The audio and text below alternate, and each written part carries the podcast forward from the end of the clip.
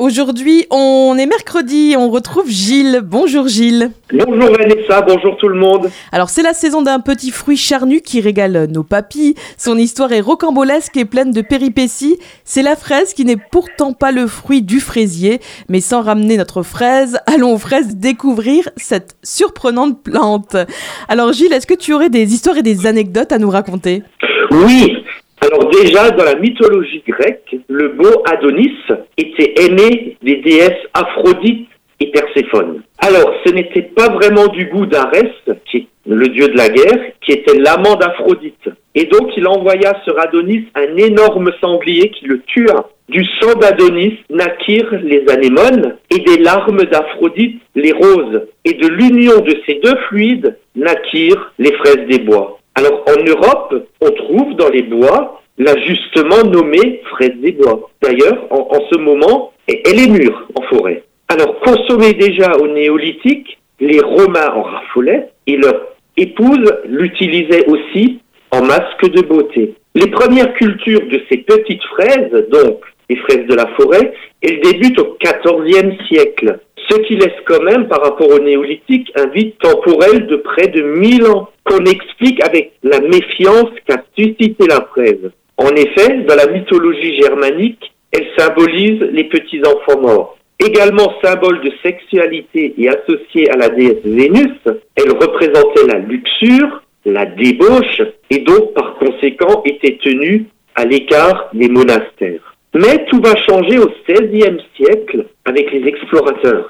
Donc au XVIe siècle, les explorateurs de l'Amérique ramènent en France une grosse fraise, la fraise de Virginie. Un peu plus tard, au XVIIIe siècle, l'officier de marine François Fraisier, d'où le nom, ramène du Chili des plants femelles de fraises blanches du Chili. Et le croisement de ces fraises blanches du Chili avec le fraisier de Virginie va donner les fraisiers qui désormais nous régalent. Donc nos fraises qu'on consomme sont issus d'un croisement entre des fraisiers d'Amérique du Nord et du Chili. Enfin, avec près de 600 variétés de fraisiers cultivés quand même, on peut citer des variétés connues, la gariguette, donc issue de croisements avec des fraisiers nains de la région méditerranéenne, moins exigeants en eau. Et est-ce que tu peux nous, nous la décrire au niveau botanique, euh, Gilles? Alors, comme tu disais en introduction, la fraise, au sens strict, n'est pas le fruit du fraisier. C'est en réalité un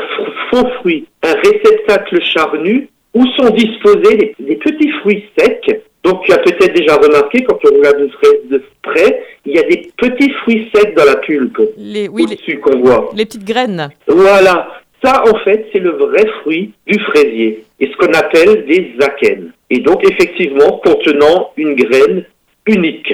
Alors, on veillera aussi à ne pas confondre la fraise avec le fruit du fraisier des Indes, qui lui ressemble énormément et qui produit également des baies rouges vifs.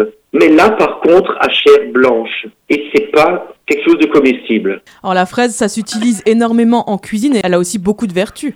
Oui, alors elle est riche en fibres, pauvre en calories. Donc en fait, elle se, elle se décline euh, de différentes sortes, mais surtout en pâtisserie, en confiture, en glace, etc.